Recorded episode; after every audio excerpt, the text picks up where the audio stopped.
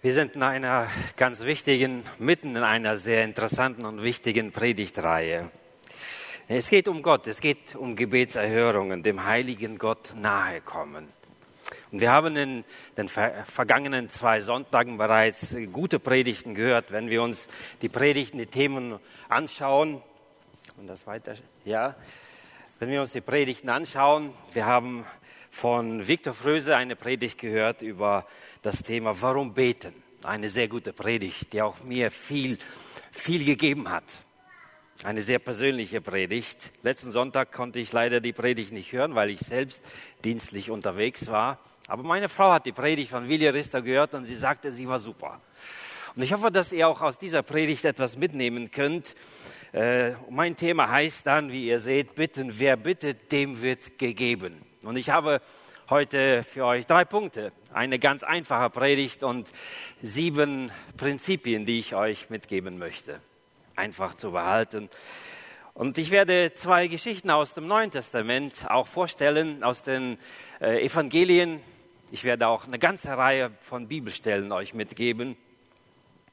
Quasi eine kleine Bibelarbeit wird das sein. Aber dann können wir sehen, in welchen Zusammenhängen kommt dieses Thema vor beten oder bitten.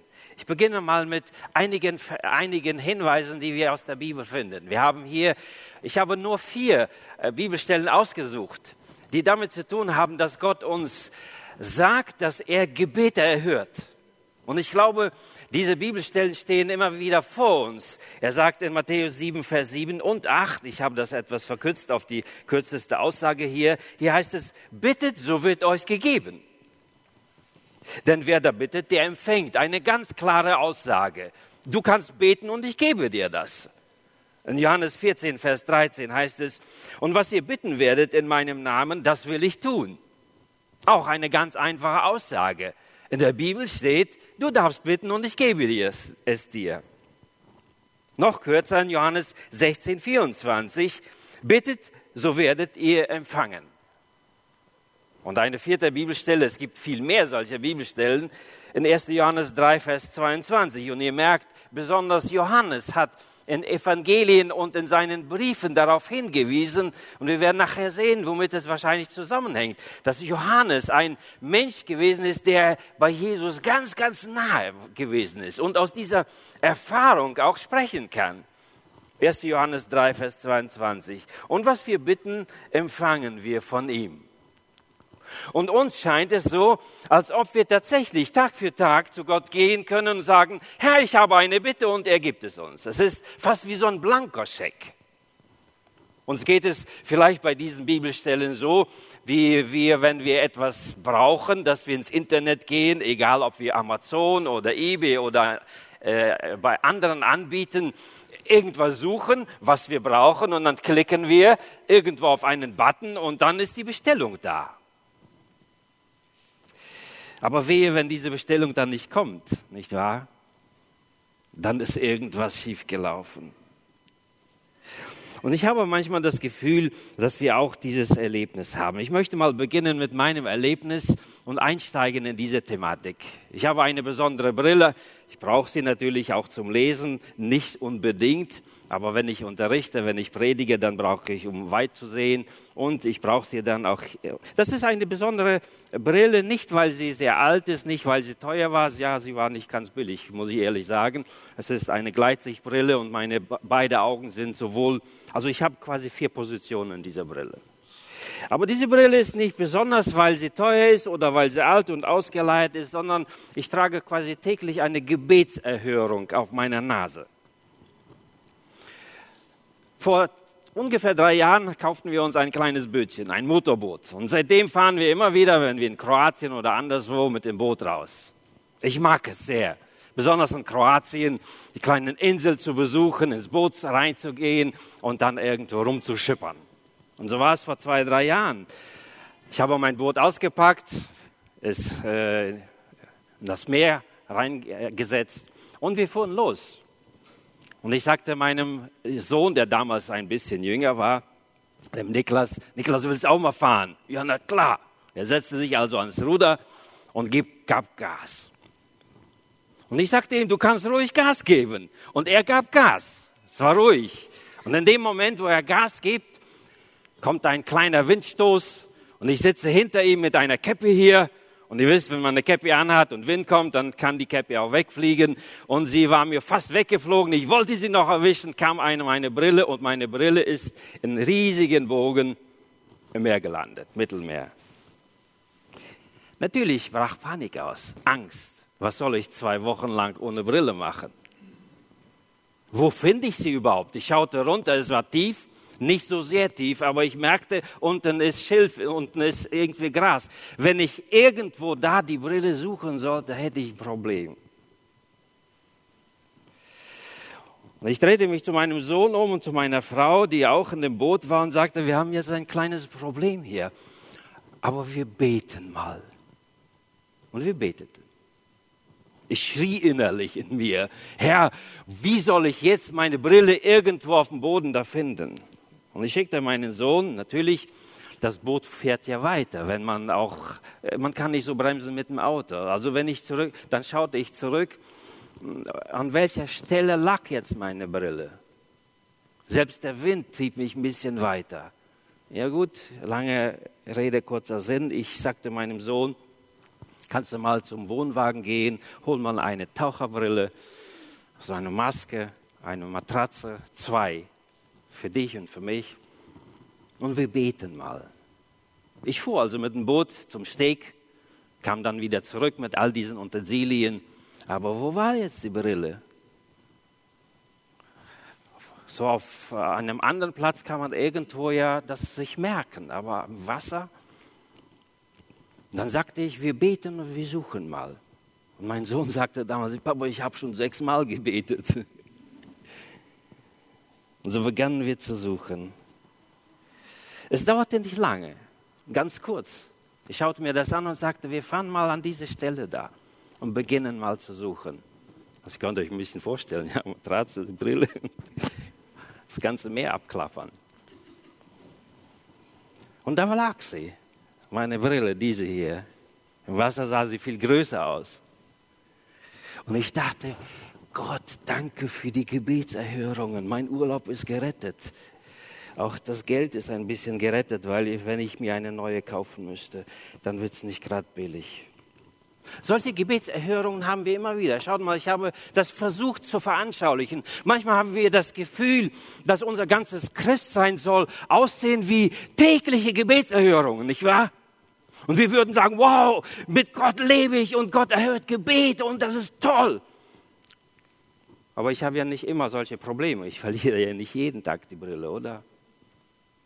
Also bleibt es so, dass wir in unserem Leben das beobachten, was wir hier in einer Linie aufgezeichnet haben, dass unser Gebetsleben normalerweise einfach so, äh, ja, da ist. Das sind Bewegungen, das sind Wellen. Wir haben Gebetserhörung, kleinere wir beten, aber dann gibt es manchmal Situationen in unserem Leben, wo wir ein Problem haben. Und dann brauchen wir Gott in besonderer Weise. Und ich habe in meinem Leben tatsächlich immer wieder solche Höhepunkte erlebt. Normalerweise verläuft das Leben so, dass wir sagen, wir haben alles, alles ist okay. Aber dann gibt es Situationen in unserem Leben, die uns besonders herausfordern wo wir nicht wissen, noch ein raus. Und dann schreien wir zu dem Herrn. Und ich persönlich erlebe immer wieder das. Das mag vielleicht eines der Gebetserhörungen sein, die mich dann durch das Leben tragen und sagen, gerade hier, wo ich vielleicht eine kleine Frustphase gehabt habe und das Gefühl haben, es, die Zeit ist zu lange, dass ich nichts Besonderes erlebt habe. Und dann schenkt Gott eine Gebetserhörung, dass er, dass er sagt, ich bin da. Und dann haben wir wieder vielleicht keine großen Bedürfnisse. Wir beten, ja, unser Christsein verläuft geradlinig. Und dann kommt irgendwann ein Problem, vielleicht familiär oder beruflich oder wie auch immer. Und dann gibt es wieder etwas, wo ich persönlich auch mit meiner Frau zusammen ins Gebet gehe und wir ringen um diese Dinge. Und auf einmal merken wir, dass Gott da ist, dass er Gebete erhört. Aber es passiert eben nicht jeden Tag, nicht wahr? Und wenn wir davon erzählen, dann geht es vielleicht jemanden, der das nicht erlebt, nicht so gut, weil er sagt, der hat Gebetserhörungen, ich aber nicht. Es gibt aber auch Dinge, diese eine Spitze, ja, die gibt es auch in meinem Leben. Ab und zu. Hier, hier ist nur eine Spitze nach unten. Wo wir vielleicht ein bisschen frustriert sind. Wo unser Gebetsleben vielleicht ganz tief gesunken ist. Wo wir vielleicht aus welchen Gründen auch immer es verpasst haben, mit dem Herrn in besonderer Weise Nähe zu sein. Und Gott lässt Dinge zu in unserem Leben und wir beten und beten und beten und es passiert nichts. Und wir kommen in eine tiefe Phase der Frustriertheit. Das sind einzelne Spitzen. Da betet jemand um einen Verwandten, damit er zum Glauben kommt. Zum Beispiel Eltern beten um die Kinder. Und es vergehen fünf Jahre, es vergehen zehn Jahre, es vergehen zwanzig Jahre und das Kind kommt nicht zum Glauben stirbt vielleicht ohne den Herrn kennenzulernen. Das sind manchmal Dinge, die uns dann runterziehen und wir beginnen an Gott zu zweifeln. Warum, warum gibt Gott uns das nicht? Jemand kam mal zu mir und sagte, ich kenne eine Person, die ist so krank, die leidet so stark. Schau mal, Gerhard, und da hat sie auf diese vier Bibelstellen hingewiesen, die ich vorhin gezeigt habe. Schaut mal, schau Gerhard, ich, da steht doch, bitte, so wird euch gegeben, aber da passiert nichts. Ja, es gibt Momente in unserem Leben, wo wir nicht direkt oder vielleicht würde ich sagen, noch nicht die Erhörung von Gott haben.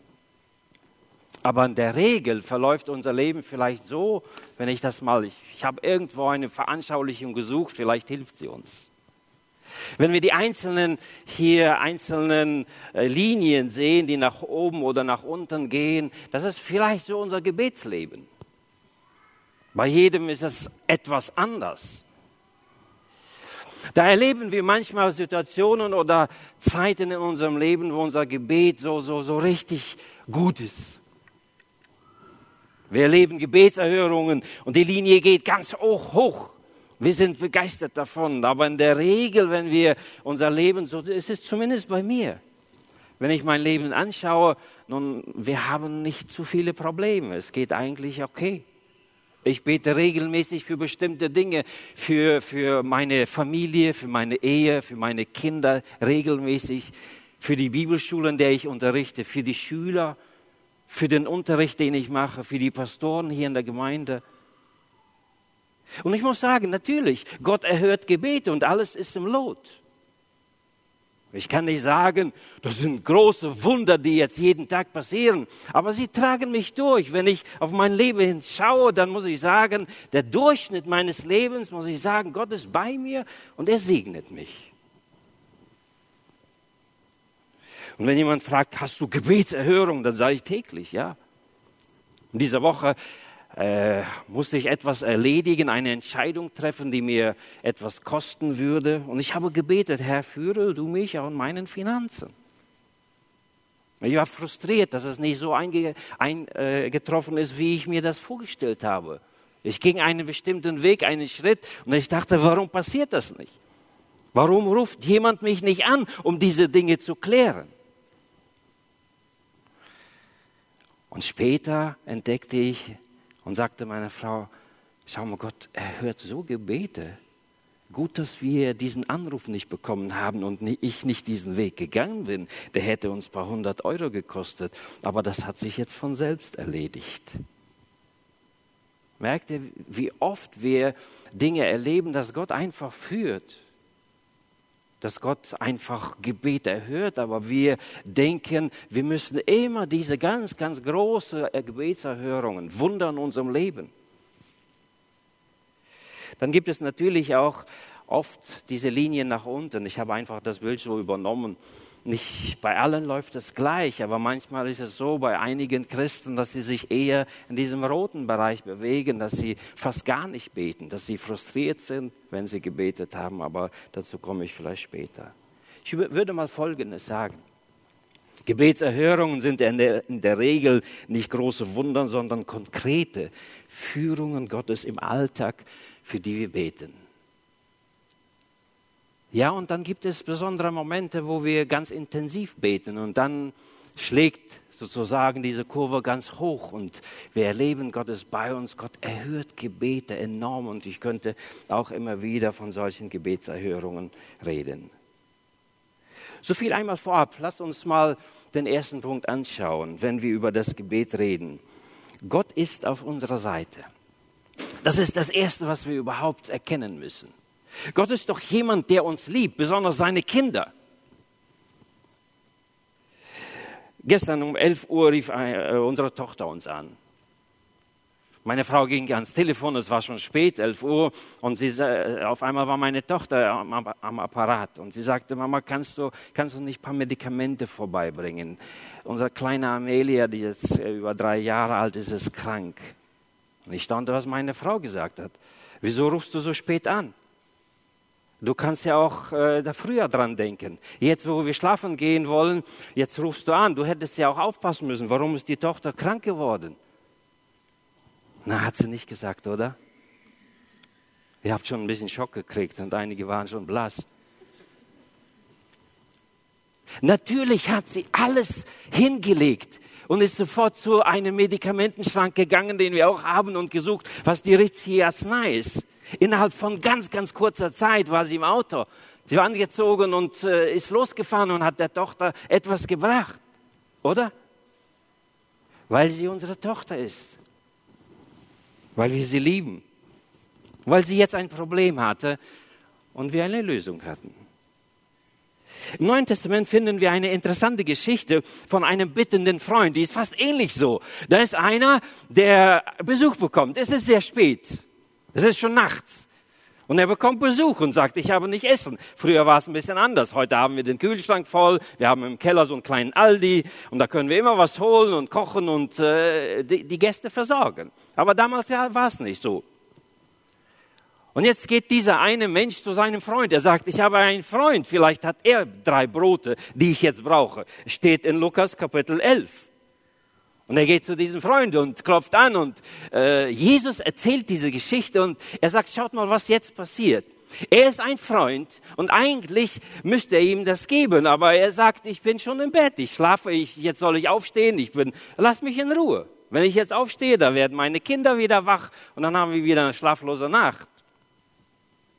Aber Jesus sagt, schaut mal, dieser eine Freund, selbst wenn er als Freund das nicht machen würde, würde er es trotzdem machen, damit er sich nicht schämen muss gegenüber dem Freund, weil er immer wieder klopft. Das ist doch natürlich, oder? Das ist ein Freund. Und dann haben wir hier einen interessanten Hinweis. Er sagt hier, wenn es äh, schon nicht einfach als Freund geben würde, doch, sondern wegen seines unverschämten Drängens aufstehen würde. Und Jesus nutzt diese Geschichte und sagt, schaut mal, das ist ein Mensch. Das ist natürlich, wenn ein Mensch auf eine Bitte hört, wie viel mehr werde ich meinen Kindern das geben? Und ich sage euch, steht dann, bittet, so wird euch gegeben. Das sind diese Verse, die in diesem Zusammenhang stehen. Suchet, so werdet ihr findet, klopfet an, so wird euch aufgetan. Denn wer da bittet, der empfängt. Und dann sagt er folgendes, schaut mal, diese Verse, ich liebe diese Verse. Das ist unser Gott. Und wenn wir über Gebet nachdenken, dann müssen wir in erster Linie das sehen. Schaut mal, ich habe diese Verse in einer anderen Predigt mal gebraucht. Ich liebe diese Verse. Sie stehen in der Bergpredigt und die Bergpredigt ist etwas ganz Wichtiges, was Jesus verkündigt hat damals. Aber ich lese aus Lukas 11, es steht auch in Kapitel 7 in Matthäus Evangelium in der Bergpredigt. Wo bittet unter euch ein Sohn den Vater um einen Fisch und der gibt ihm statt des Fisches eine Schlange? Äh, Gott macht das nicht. Gott liebt uns und er gibt uns das, was wir brauchen. Oder ist ein Mensch unter euch, der seinem Sohn, wenn er ihn bittet um Brot, einen Stein bietet? Oder er gibt ihm, wenn er um ein Ei bittet, ein Skorpion? Wenn nun ihr, schaut mal, was, was Jesus hier sagt, wenn nun ihr, die eigentlich böse seid, unvollkommen, euren Kindern gute Gaben zu geben wisst, wie viel mehr wird der Vater im Himmel den Heiligen Geist euch geben, die ihn, äh, denen, die ihn bitten. Und das möchte ich vorab in diesem ersten Punkt euch mitgeben. Wenn wir beten, dann wissen wir, Gott ist jemand, der auf unserer Seite ist. Gott will niemals, dass es uns schlechter geht. Gott ist ein liebender Vater, der auf unsere Gebete hört. Aber das Zweite, Gott ist kein Kaffeeautomat. Ich glaube, dass wir manchmal ein Problem haben. Wir nehmen die Verse, die ich am Anfang zitiert habe, so wie ein Kaffeeautomat. Ich habe ein Bedürfnis, ich schmeiße Geld rein, ich drücke einen Knopf und dann kommt der Kaffee. Und Gott ist nicht so. Uns ist klar, wenn jemand in der Schule äh, dann einen Test schreiben muss und wenn er dann nur noch Partys gemacht hat, noch nie gelernt hat und dann sagt, so, morgens bete ich mal, Jesus, schenke du mir jetzt eine Eins oder eine Zwei, dass mit großer Wahrscheinlichkeit Gott das Gebet nicht erhört, oder? Er wird sagen, du hättest dich auch ein bisschen bemühen sollen.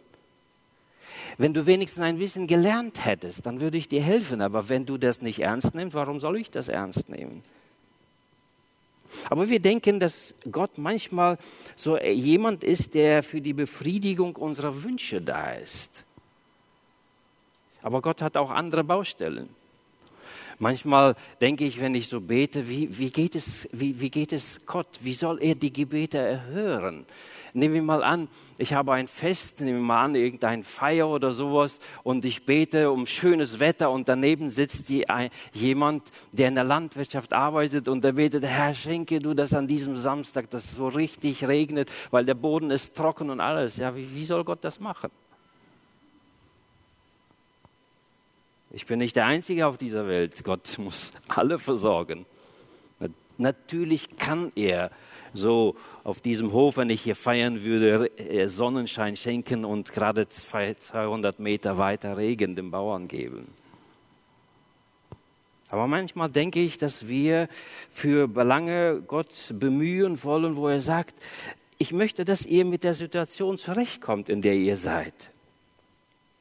Es liegt oft in der Natur der Sache, dass Gott uns einfach in unserem Alltag begleitet und er nimmt uns nicht jeden Stein weg, über den wir stolpern könnten. Gott lässt uns manchmal in unserem Leben Dinge zu, damit wir mündig werden, damit wir reifen an ihnen. Dass wir nicht beten, Herr, nimm mir die Krankheit weg, sondern dass wir beten, Herr, schenke du, dass ich mit dieser Krankheit gut zurechtkomme.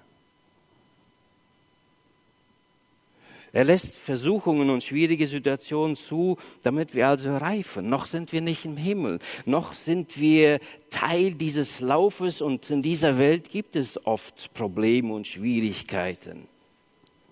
Und Gott möchte ganz bewusst, dass wir auch als Christen, als mündige Kinder, ein bisschen selbstständig im Leben mit ihm zusammengehen. Er hilft uns. Gestern hat mein Sohn sein Auto gesaugt und gewischt. Und ich war froh, dass er nicht gesagt hat, Papa, kannst du mir helfen, den Staubsauger zu halten, damit ich das Auto gut saugen kann? Kannst du mir nicht Wasser bringen, damit ich das Auto etwas sauber mache von innen? Hat er nicht gemacht, oder? Ich hätte es wahrscheinlich auch nicht gemacht. Ich hätte gesagt, Niklas, äh, du bist erwachsen genug. Ich kann dir helfen. Du kannst mich bitten als deinen Vater.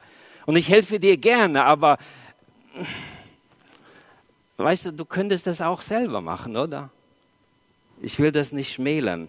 Ich will nicht sagen, dass wir zu Gott nicht kommen sollten mit unseren Problemen, mit Kleinigkeiten. Aber manchmal habe ich das Gefühl, dass wir zu egoistisch sind.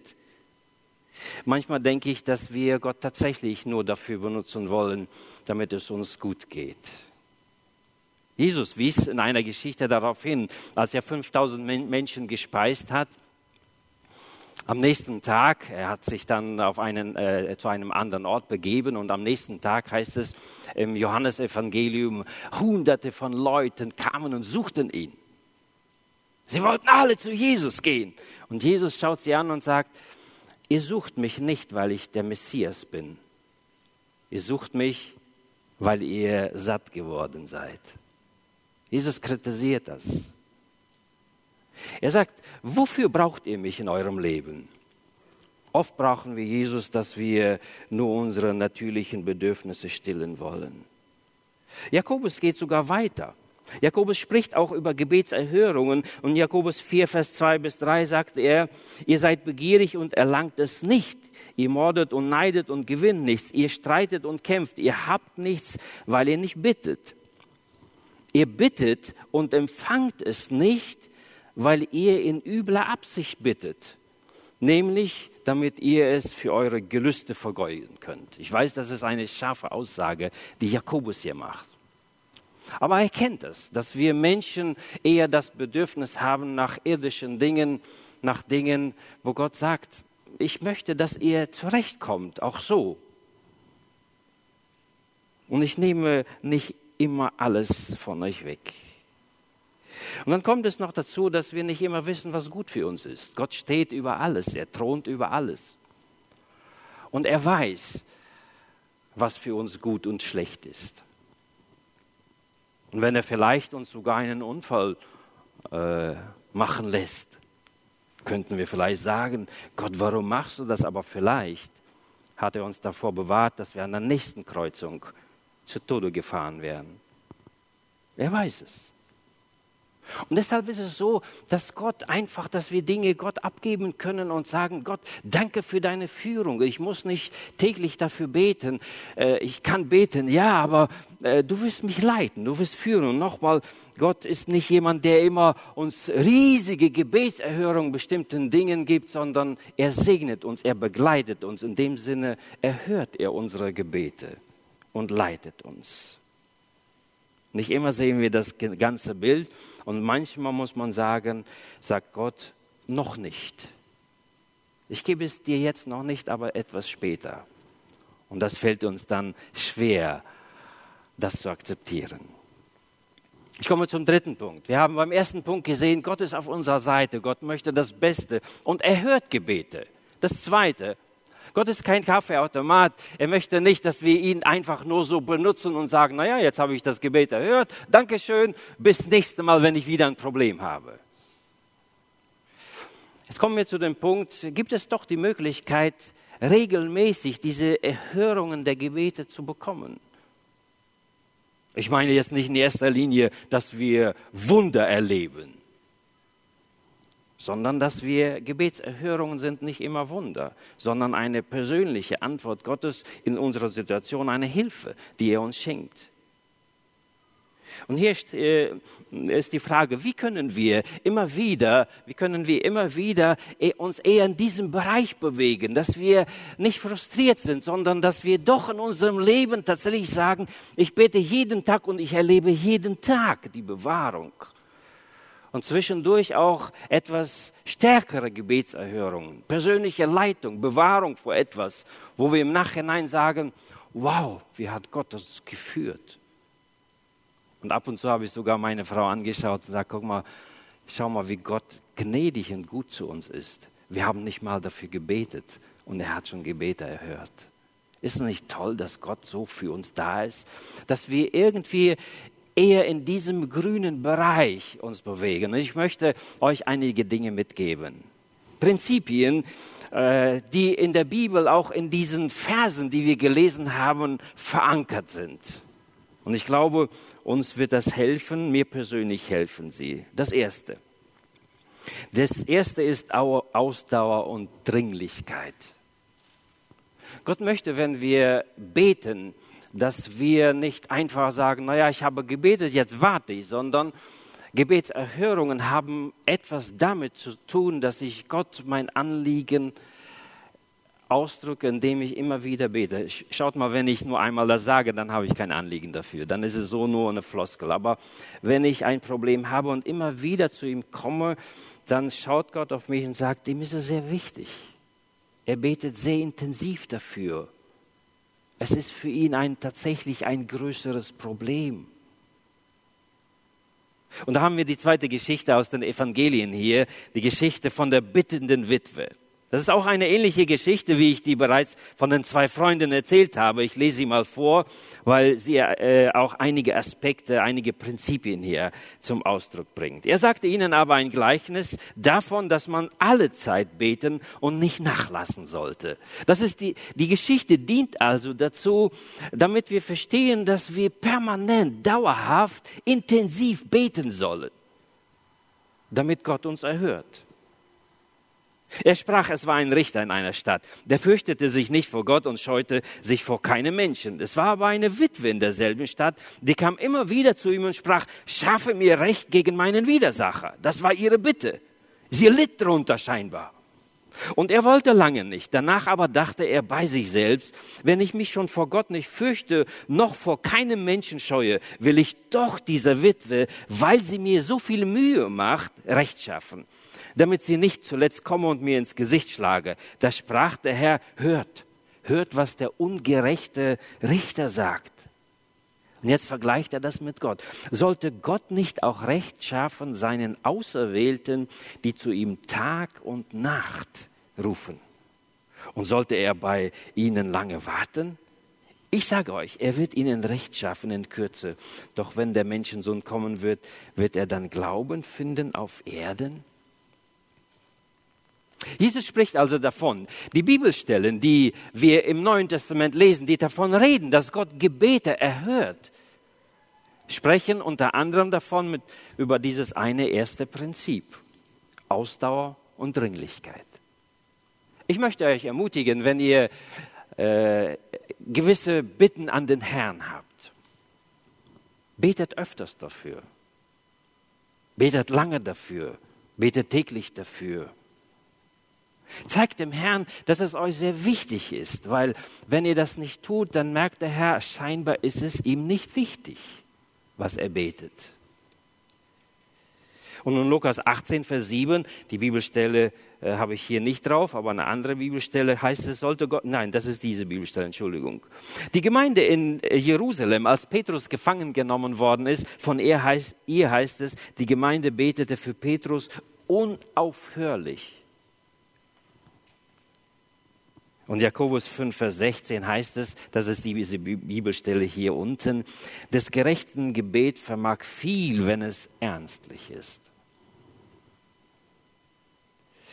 Das erste Prinzip ist also, wenn wir beten und Gebete erhört bekommen möchten, dass wir intensiv, dauerhaft und ernstlich beten.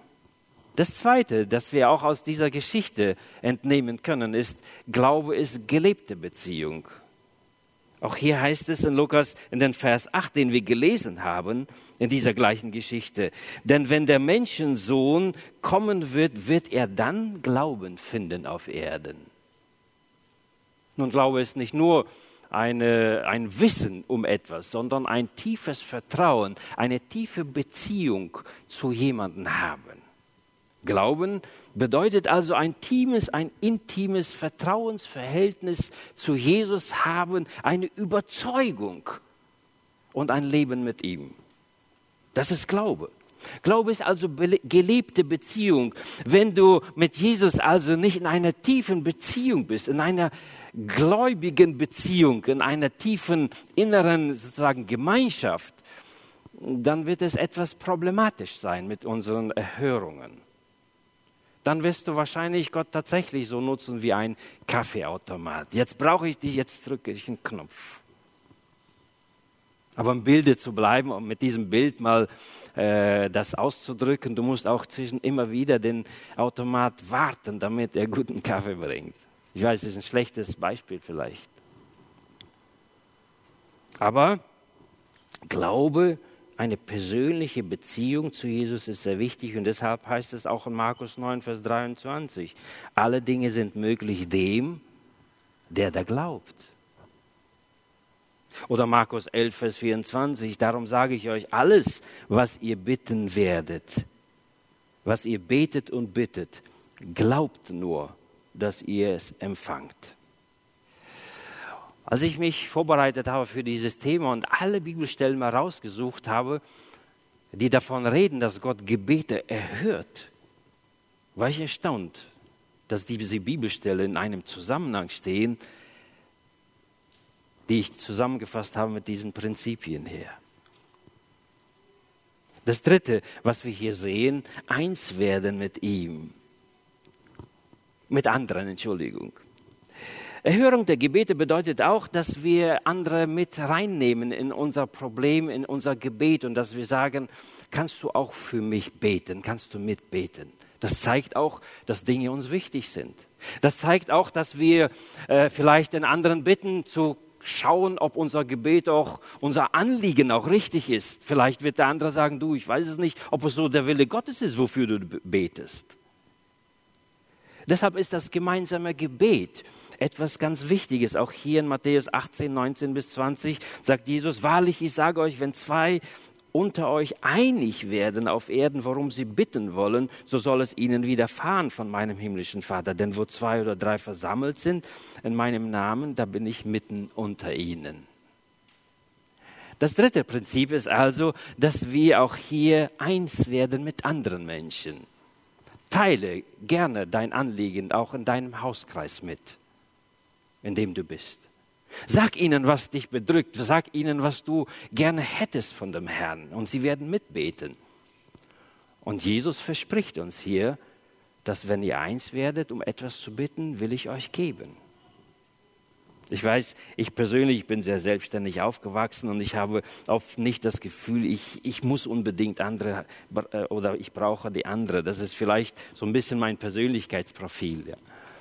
Und dennoch sagt Jesus hier, es ist gut, wenn du auch andere mit involvierst in dein Gebetsanliegen. Das nächste, das vierte, wir sehen Ausdauer Dringlichkeit, Glaube ist gelebte Beziehung, eins werden mit anderen Menschen im Namen Jesu beten. Auch hier bedeutet es, wenn wir im Namen Jesu bitten, dann unterstellen wir uns dieser großen Autorität. Wenn ich im Namen von jemandem kommen würde und zu euch kommen würde, dann weiß ich, ich mache das nur dann, wenn ich tatsächlich den Auftrag habe und dass ich tatsächlich in seinem Namen agieren darf. Und so sagt Jesus in Matthäus 18 auch hier, Wahrlich, ich sage euch, wenn zwei unter euch einig werden auf Erden, worum sie bitten wollen, so soll es ihnen widerfahren von meinem himmlischen Vater, denn wo zwei oder drei versammelt sind in meinem Namen. Das ist die gleiche Bibelstelle, aber hier nochmal unterstrichen in meinem Namen.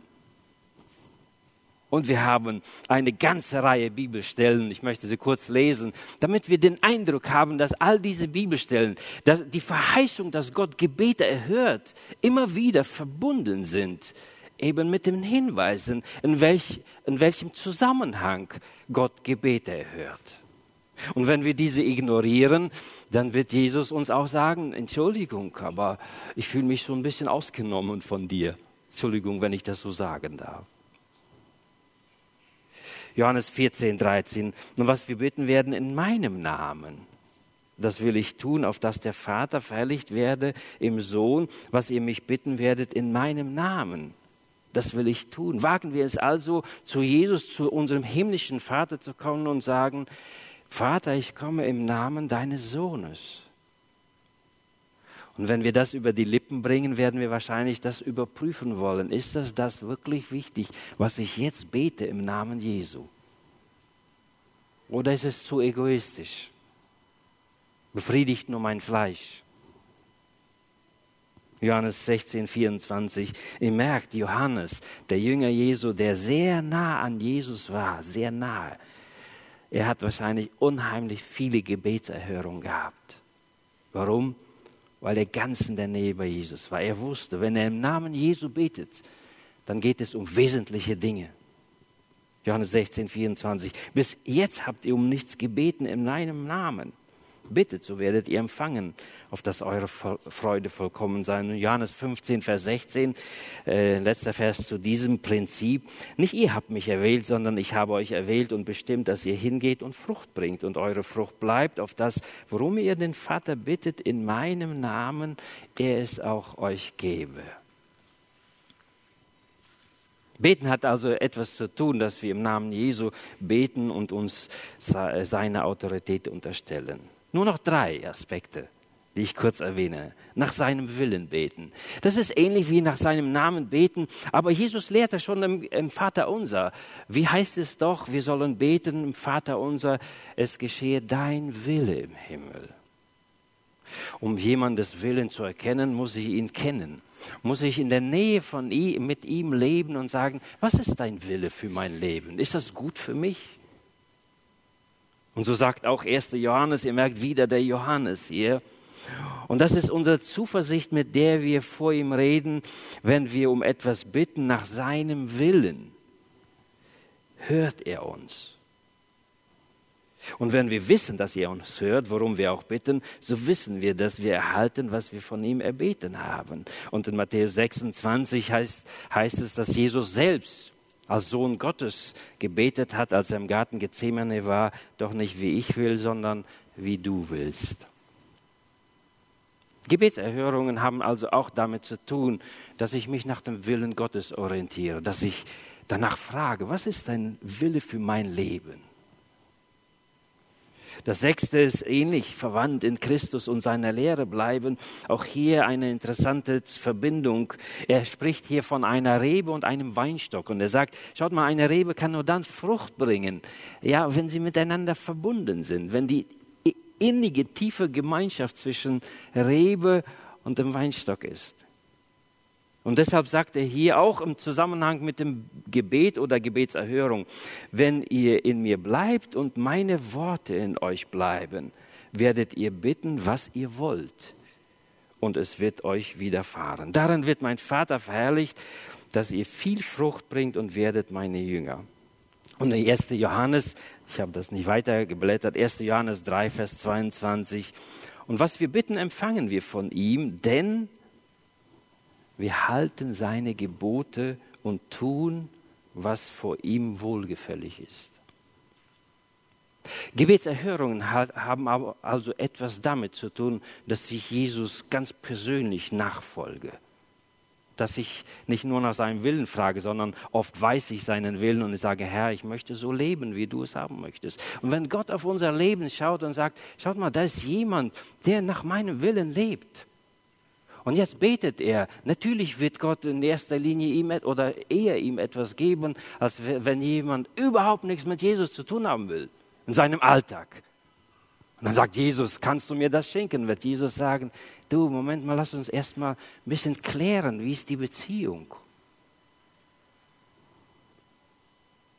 Und in diesem Zusammenhang auch das Fruchtbringen. Und ich bin schon am Ende fast angekommen. Nur noch eine Bibelstelle. Nicht ihr habt mich erwählt, sondern ich habe euch erwählt und bestimmt, dass ihr hingeht und Frucht bringt und eure Frucht bleibt.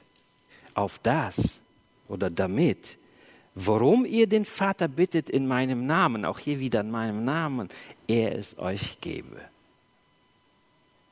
Gott erhört also eher Gebete, wenn er sieht in unserem Leben, dass wir Frucht bringen.